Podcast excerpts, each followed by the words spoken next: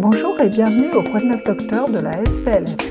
Virginie Westel va nous faire un point en 5 minutes sur la surveillance des patients opérés d'un carcinome bronchique primitif. Bienvenue au Point de Neuf Docteur de la SPLF. Je suis Virginie Westel, pneumologue au CHU de Besançon et je vais vous préciser en quelques minutes les nouveautés sur la surveillance des patients opérés d'un carcinome bronchique. Le Mardi du Golfe correspondant est disponible en téléchargement sur le site de la SPLF dans la rubrique Formation.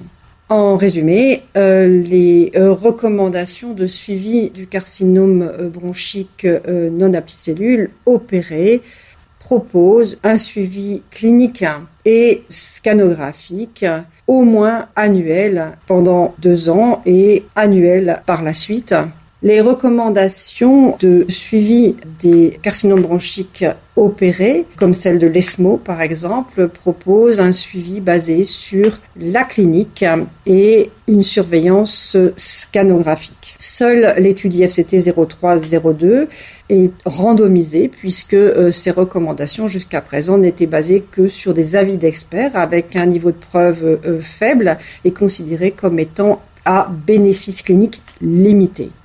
L'étude IFCT 0302 a comparé deux types de surveillance, l'une clinique et radiographique et l'autre clinique, radiographique et scanographique, avec également la possibilité de réaliser des fibroscopies bronchiques qui étaient toutefois optionnelles chez les adénocarcinomes. Le suivi était euh, semestriel dans les deux groupes pendant deux ans et ensuite annuel jusqu'à cinq ans. Cette étude dont l'objectif principal était la survie globale, ne met en évidence aucune différence de survie globale entre les deux groupes. Une analyse exploratoire de cette étude suggère qu'il est possible que chez les patients qui n'aient pas récidivé dans les deux premières années, le scanner puisse apporter un bénéfice. Cela euh, s'explique par le fait que euh, les deuxièmes cancers sont probablement plus accessibles à un traitement euh, curatif que les récidives qui témoignent d'une maladie plus agressive.